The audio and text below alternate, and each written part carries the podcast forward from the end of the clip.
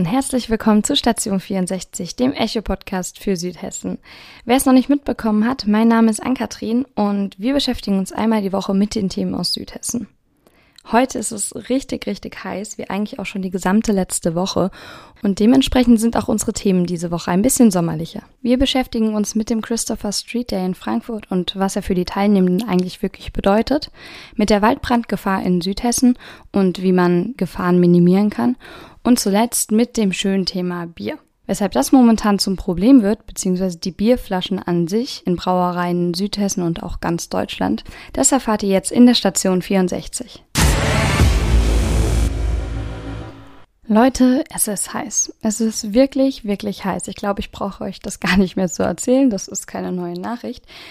Aber ich habe das Gefühl, halb Deutschland läuft wirklich auf Sparflamme, um momentan mit diesen noch nicht ganz Rekordtemperaturen umzugehen. Die höchsten Temperaturen, die in Deutschland je gemessen wurden, betragen übrigens 40,2 Grad. Das heißt, wenn es am Freitag 38 Grad warm werden soll, sind wir auch davon gar nicht mal mehr so weit entfernt. Aber Deutschland und vor allem Südhessen lässt sich natürlich trotzdem nicht nehmen, an Tagen, an dem es vielleicht ein bisschen weniger warm ist, zu feiern. Genau das ist am Samstag passiert, als in Lampertheim beim Tanz der Bässe und in Frankfurt beim Christopher Street Day richtig Party gemacht wurde. Diese Woche, also am Samstag, geht es dann in Rüsselsheim mit dem Love Family Park noch weiter. Nun ist Frankfurt ja eher Rhein-Main als wirklich Südhessen, aber der Christopher Street Day hat dort schon gezeigt, dass es die Menschen in Hessen wirklich bewegt, was mit der LGBTQ-Gemeinschaft und deren Rechten hier passiert. Abgesehen davon, am 18. August geht es auch in Darmstadt auf die Straßen, denn dann ist in Darmstadt die große Christopher Street Day Feierei.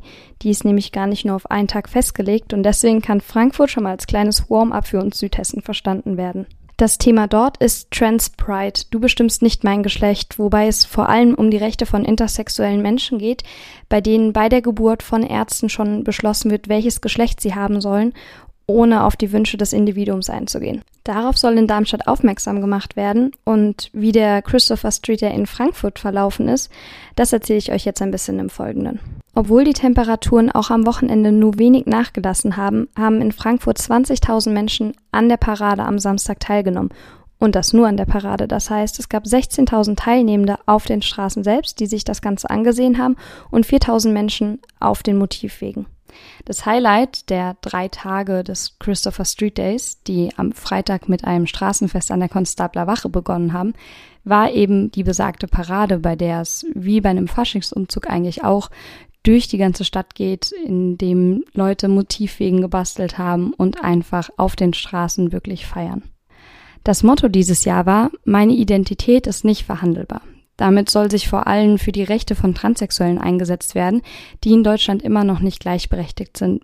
Vom Römerberg aus ging es dann durch die Innenstadt am Samstag. Klar erkennbar sind die Teilnehmenden zu dieser Zeit immer an den bunten Regenbogenflaggen oder auch an den ausgefallenen Kostümen, die sie für den Christopher Street Day vorbereiten. Einer der Teilnehmer ist Mika, 20 Jahre und aus Kelkheim. Mir hat er persönlich erzählt, was der Christopher Street Day für ihn bedeutet. Mika, was war dein Eindruck des Christopher Street Days in Frankfurt? Wie war die Party? Also mein Eindruck vom CSD ist einfach, dass man da enorm viel Spaß haben kann, dass man immer den ganzen Tag viel unterwegs ist, dass man total viele Eindrücke hat, viele Leute kennenlernt, wie gesagt, einfach einen spaßigen Tag hat ähm, und dabei eben auch noch ein bisschen was Gutes tut. Was macht das Format des CSDs so besonders? Für mich ist das Besondere am CSD, dass er halt so diese perfekte Kombination von Demonstration, Politik und eben Party ist. Also man hat eben diese Parade, diesen Demonstrationszug meistens durch die Stadt, ähm, mit bunten Wagen, aber man könnte so denken, das ist wie ein Fasching, da ist einfach nur eine Party, aber nein, da ist ja wirklich was dahinter. Also viele dieser Wagen kommen ja von Parteien, von Organisationen und die haben ihre verschiedenen Mottos oder was auch immer sie eben in diesem Jahr rüberbringen wollen. Und ich finde, das ist eben schon mal ein sehr guter Start und dann eben meistens endet das ja auf einem Festplatz.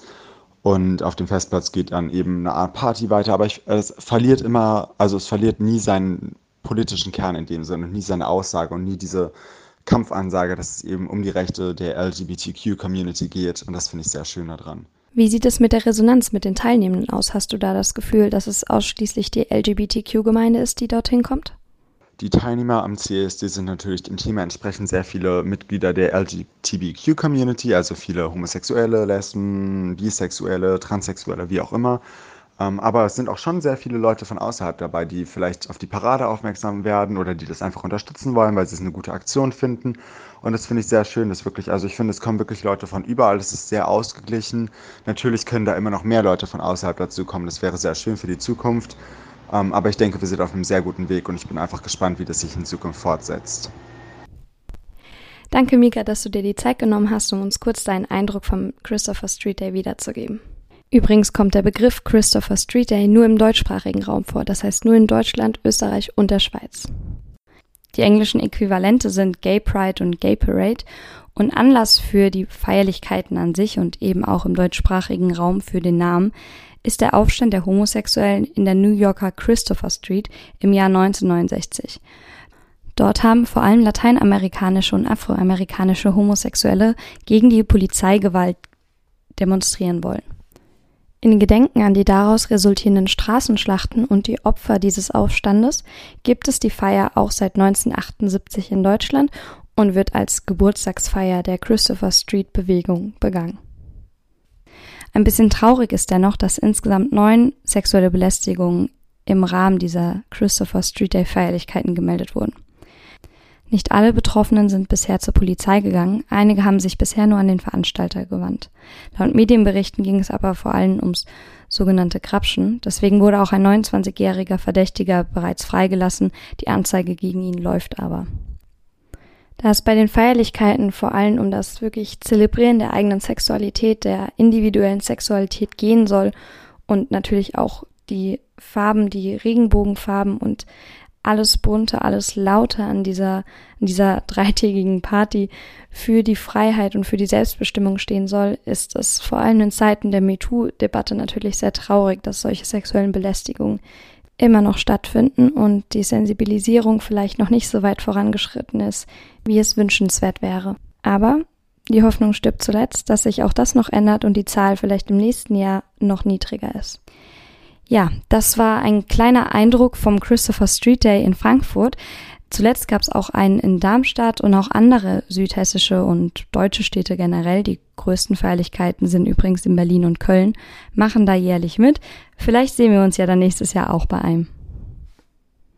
Ich war bisher jedenfalls noch nicht dort und bin wirklich gespannt, weil ich sehr viel Positives gehört habe. Also macht euch schon mal ein Kreuz im Kalender für nächstes Jahr. Ich erzähle euch keine Neuigkeiten, wenn ich sage, es regnet einfach nicht. Abgesehen davon, dass dadurch für die Bauern schon ein Schaden in Millionenhöhe wirklich entstanden ist, wird es auch immer gefährlicher für unsere Wälder und Grünflächen. Das Umweltministerium nimmt das sehr, sehr ernst und hat die Alarmstufe A ausgerufen. Das heißt, das ist die zweithöchste Alarmstufe in der Forstverwaltung und damit möchte sie wirklich darauf hinweisen, wie prekär momentan die Lage ist. Natürlich müssen sich deswegen nun auch die Behörden vorbereiten indem sie beispielsweise mehr Geld in die Infrastruktur der Einsatzbereitschaft steckt, also das heißt, dass die Einsatzbereitschaft bei den Hilfskräften prinzipiell verstärkt wird. Grillhütten wurden geschlossen, Waldflächen gesperrt und ganz, ganz viele Warnschilder auch noch aufgehängt. Momentan liegt die Verantwortung aber bei jedem Einzelnen von uns, wenn wir im Freien sind, wenn wir mit Freunden grillen, egal ob am Main oder im Wald, wirklich aufzupassen. Denn die typischen Gefahrenquellen, also der Grill, der Einweggrill, das Lagerfeuer, sind natürlich wichtig und sollte man auch immer beachten, dass man damit gut umgeht. Aber es kommt auch auf die Kleinigkeiten an. Beispielsweise können Zigarettenstummeln oder Glasflaschen oder sogar nur Glasscherben wirklich schon Feuer oder Funken zumindest auslösen, was bei der Trockenheit momentan fatal wäre. Außerhalb ausgewiesener Grillstellen sind deswegen Feuer verboten. Man muss außerdem darauf achten, dass man die Zugangsfahrten, also die, die Wege zu den Waldstücken nicht zupackt und vor allem nicht über trockenem Gras parkt. Das lässt sich eigentlich ganz leicht dadurch erklären, dass der erhitzte Boden des Autos, sollte er zu nah über dem trockenen Gras sein, dieses eben entflammen kann. Dass diese Sorgen und Hinweise nicht ganz unbegründet sind, also dass es sich jetzt hier nicht um eine Überreaktion handelt, zeigen uns ja momentan auch andere europäische Länder. Schweden brauchte zuletzt Unterstützung aus Deutschland und auch aus Polen, um die Waldbrände überhaupt erstmal einzudämmen. Letzte Woche musste dann sogar das Militär einschreiten und hat Bomben abgeworfen, weil sie zum Teil an das Gelände nicht mehr herankam und so den Sauerstoff von den Brandherden verdrängen wollte, um das Feuer eben zu löschen. Am Wochenende steht dort zwar Regen bevor, aber es sind immer noch über 40 Waldbrände und das Ende ist dann noch nicht abzusehen. Besonders dramatisch war es auch bei den Waldbränden in Griechenland, die immerhin die dramatischsten, die verheerendsten Waldbrände in den letzten 40 Jahren waren.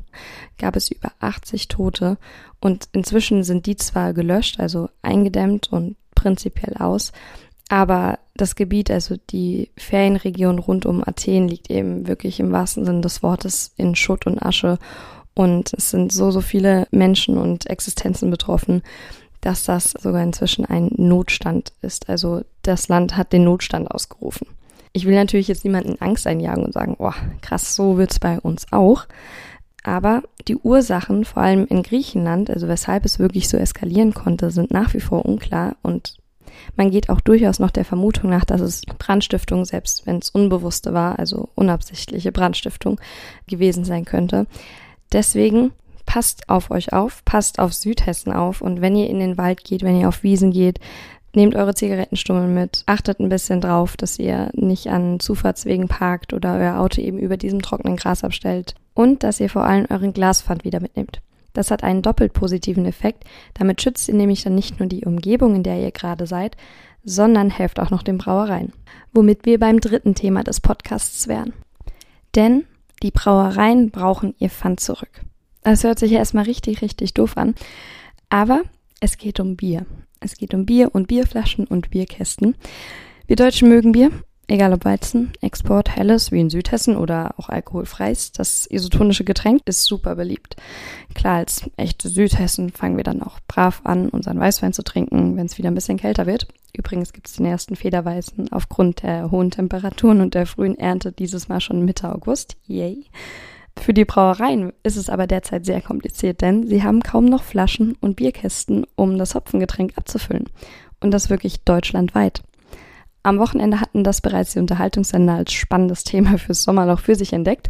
Aber bei einem genaueren Blick wird klar, dass das tatsächlich auch Südhessen betrifft und nicht nur die großen Monopolisten. Im Gegenteil, gerade die kleinen Brauereien, die lokalen Brauereien haben, daher dass sie ohnehin nur begrenzte Kapazitäten haben, wirklich damit zu kämpfen. Von dem Problem betroffen, also von dem Problem des mangelnden Pfandes, des nicht zurückgegebenen Pfandes, sind beispielsweise die Braustübelbrauerei in Darmstadt, aber auch die Brauerei Schmucke aus dem Mosautal oder die Odenwaldquelle aus Heppenheim. Von dieser deutschen Hitzewelle überrollt, läuft die Produktion auf Hochtouren. Der Umsatz hat sich jetzt auch schon bis zu 1,5 Prozent in Deutschland gesteigert, was ja prinzipiell eine gute Sache ist. Aber das Angebot an Fassbrausen, alkoholischen Bieren, normalen Bieren, Weizen etc. wird eben so stark genutzt und so stark in Anspruch genommen, dass die Brauereien zu wenig Pfand auf ihren Höfen stehen haben. Nun bringt der Deutsche ja jetzt nicht unbedingt direkt, nachdem er die Flasche leer getrunken hat, das Pfand auch wieder zurück. Viele sind im Urlaub und dadurch ergibt sich dann auch diese Wechselwirkung, dass bei hoher Nachfrage wenig Pfand da ist, um dieser eben nachzukommen.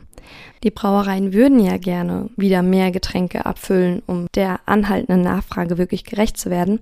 Aber das Problem ist, dass die meisten Vorbestellungen der Pfandflaschen und der Bierkästen eben schon im Herbst getroffen wurden. Das heißt, dort, wo die Preise bei den Herstellern auch tendenziell am günstigsten sind. Nun haben natürlich viele Privatbrauereien und Getränkeproduzenten diese Hitzewelle einfach nicht vorhersehen können. Also wie denn? Das war ein Dreivierteljahr zuvor.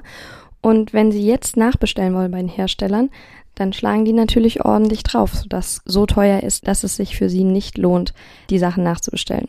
Die Folge ist, es gibt zum Teil Abfüllstopps, zum Teil werden Arbeitnehmer früher nach Hause geschickt, also wird ihnen quasi Arbeitszeit abgesprochen und muss abgesprochen werden, damit die Produktion der Brauereien überhaupt noch wirtschaftlich rentabel ist. Einige Brauereien, wie beispielsweise die Brauerei Schmucke aus dem Mussautal, können das zwar abfangen, indem sie extra Sortierschichten am Wochenende einlegen, das heißt, damit das vorhandene Pfand schneller wieder in die Produktion kommt, aber prinzipiell ist es eine sehr prekäre Situation für alle kleinen Brauereien in Deutschland Bedenkt nur, eine Flasche wird im Braugewerbe bis zu 30 Mal abgefüllt. Ein neuer Kasten mit Flaschen kostet hingegen bis zu 14 Euro.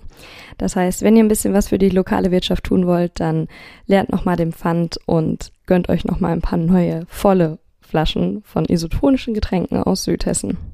Um den Podcast jetzt zu beenden und das Thema ein bisschen noch abzurunden, könnte ich euch natürlich all die Tipps zur Abkühlung und zum Wetter geben, die ihr sowieso momentan auf jedem Nachrichtensender seht. Das lasse ich. Ich wünsche euch einfach nur viel Glück bei der Bekämpfung der Hitze, dass ihr nicht so viel arbeiten müsst, dass ihr vielleicht einen netten Chef habt, der euch ein bisschen entgegenkommt bei den Temperaturen und dass ihr ansonsten viel, viel Zeit draußen verbringt und das auch mal ein bisschen genießt, denn hey, was können wir denn anderes machen, außer uns vielleicht über die mediterranen Temperaturen hier zu freuen. Wir hören uns nächste Woche, hoffentlich trotzdem vielleicht ein, zwei Grad kühler, dagegen hätte ich eigentlich gar nichts. Und bis dahin, genießt euren Sommer.